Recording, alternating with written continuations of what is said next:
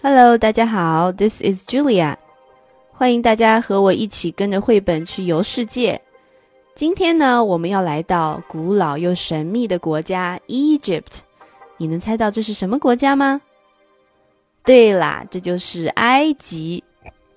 你准备好了吗？If you were me and lived in Egypt, by Carol P. Roman, illustrated by Kelsey Wyranga. If you were me and lived in Egypt, your home would officially be called the Republic of Egypt. 如果你是我并住在埃及的话，你的祖国的全名叫做埃及共和国。You would refer to your homeland as Masra. 你也会把你的故乡叫做 Masra. It is a transcontinental country which means it is located in both Africa and Asia. 埃及是一个横贯大陆的国家，意思就是说它同时是非洲还有亚洲的一部分。Egypt is one of the oldest nations on earth with a history that stretches back 10,000 years. 埃及是地球上历史最悠久的国家之一，它有着一万年的历史。It is often called the cradle of civilization because of the development of cities, writing, farming, and a vast government that rule the area. 因为埃及历史上的城市发展、文字、耕作和统治国家的政府。 它也通常被称为文化的摇篮。You might live in the capital, Cairo. 你也许会住在埃及的首都开罗。You would call the city El Kahira. 你也会把它叫做 El Kahira.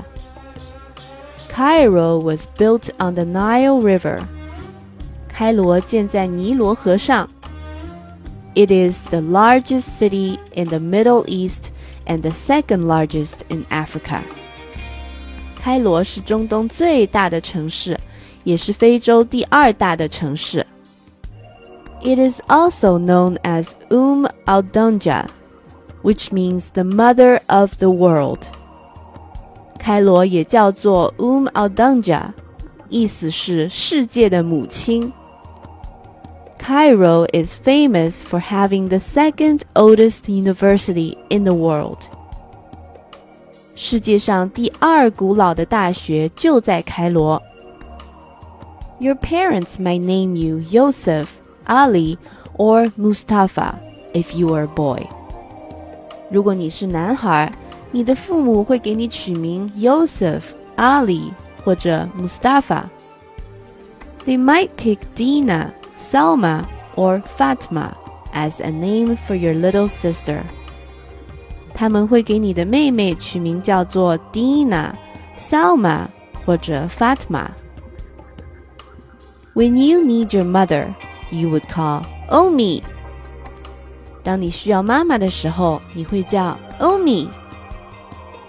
she may tell you to find your baba, which is what you would call your daddy. Umi 可能会让你找你的爸爸，这也是爸爸的叫法。Gado and Tata would love to take you shopping when your parents work。当你的爸爸妈妈去工作了，Gado 和 Tata 会很乐意带你去买东西。Gado is your grandfather, and Tata is your grandmother. Gado 是你的爷爷，Tata 是你的奶奶。 they would use an Egyptian pound for money when they take you for halewa. 他们会花埃及镑带你去买哈雷瓦。Halewa means dessert, but usually comes as large bars of grounded sesame butter made with honey and egg whites. 哈雷瓦是一种由芝麻油、蜂蜜和蛋白做的大的长条形的糕点。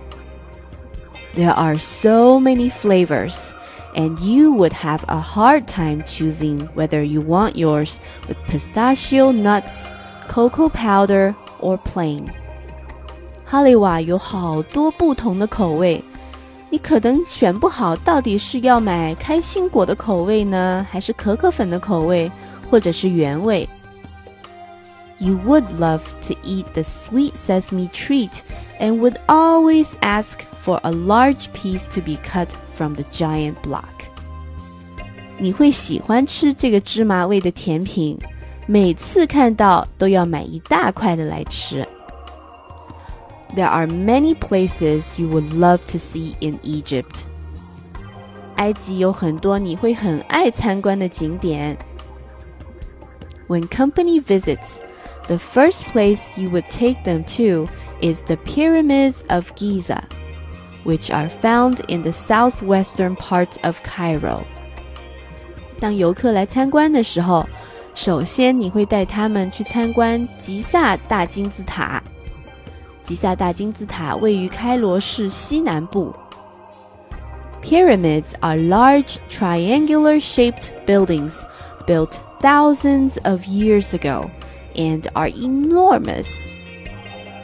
金字塔是几千年前建造的超大的三角形建筑物。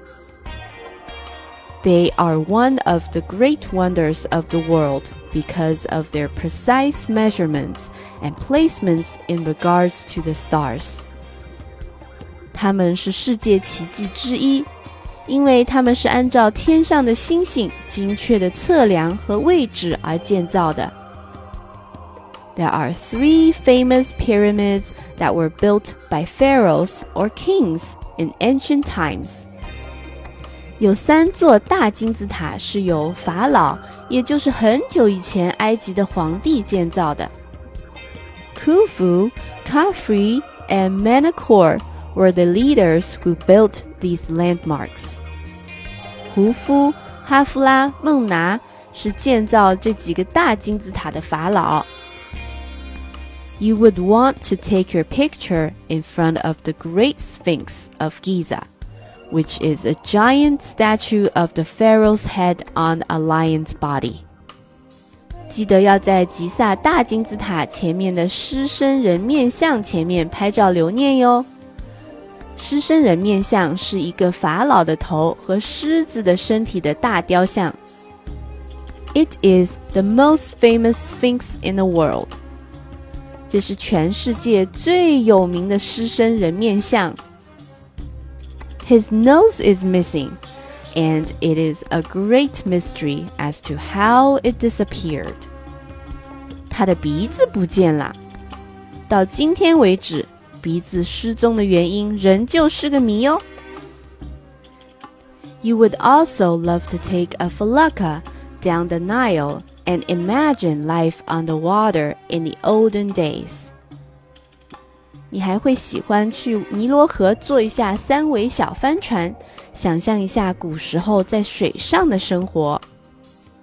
Falakas are sailboats that have traveled on the river for centuries without changing their design. 三桅小帆船是在河上旅行的小帆船， 几个世纪来都没有改变过设计。Baba would tell you about the long history of Egypt with each town you would pass. 爸爸会给你介绍你们经过的每一个镇古老的历史。You would imagine yourself living in the great temples and villages. 你可以想象一下自己在那些伟大的宫殿和村庄的生活。 your head will be filled with stories of ancient kings and queens and the grand empires they controlled. 你的脑袋里会充满了古老的国王和皇后和他们控制的大帝国的故事。You might enjoy a picnic on the Felucca.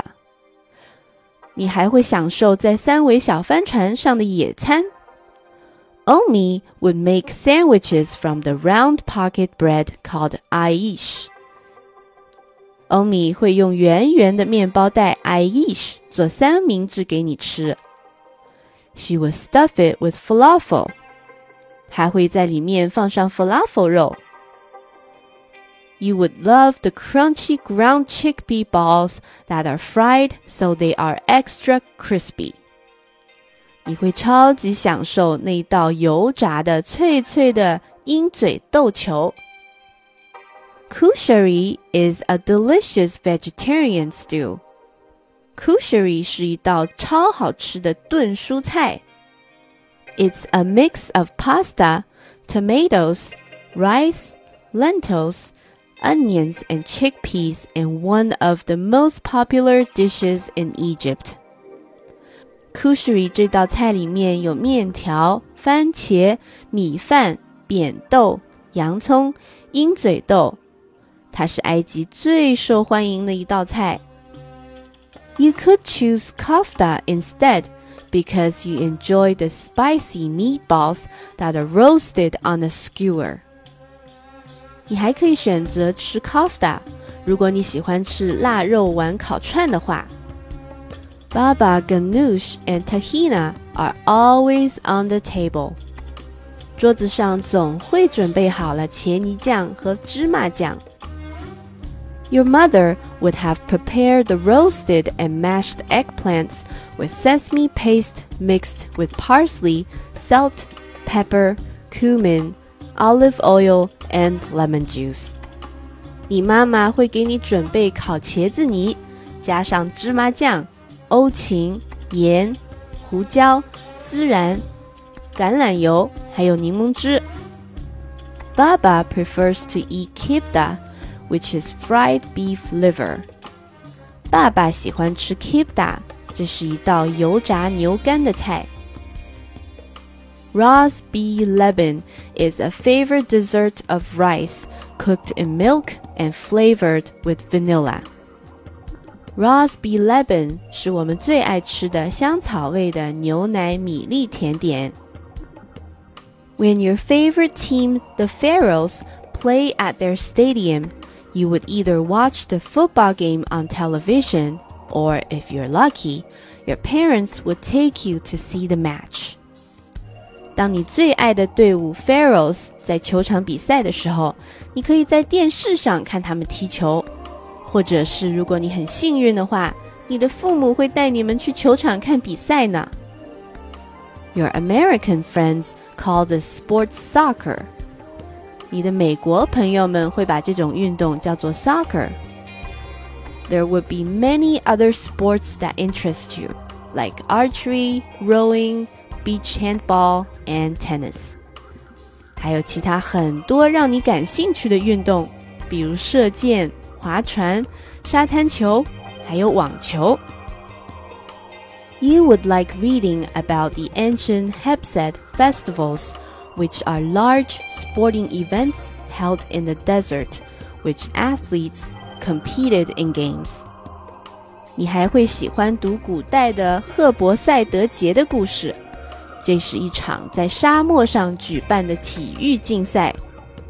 It was also a festival filled with feasts and activities to celebrate the ruler of Egypt.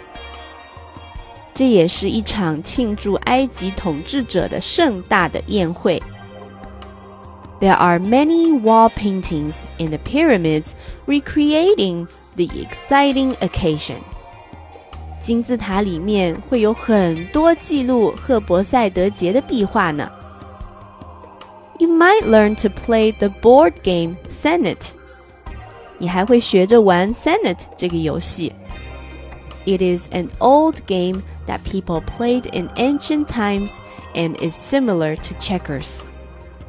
这是一个和跳棋很像的古老的棋盘游戏。It has 30 squares that are either lucky or unlucky. 一共有三十个方块，有的是幸运方块，有的是倒霉方块。Sticks are thrown and your move is decided by how many of the sticks are facing up. 当把树枝丢到地上以后，几根树枝朝上，这就是你走的步数。When all of your pieces are moved off the board, you are the winner. 当你的棋子全部都走到终点以后，你就赢啦。 King Tutankhamun, or King Tut, was a boy king who loved to play this game thousands of years ago. 图坦卡蒙法老是几千年前超级爱玩这个游戏的男孩国王。He had game boards made from precious woods and gems. 他用珍贵的树枝和宝石做了这个棋盘游戏。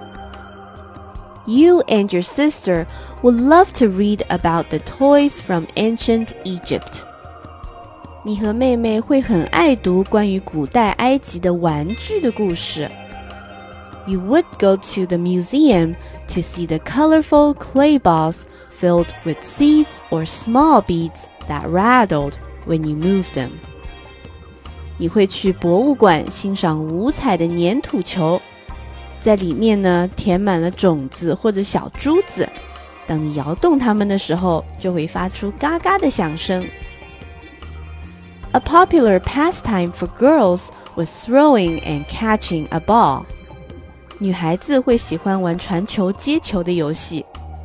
Egyptian girls were also fond of tiny paddle-shaped dolls with hair made from clay beads.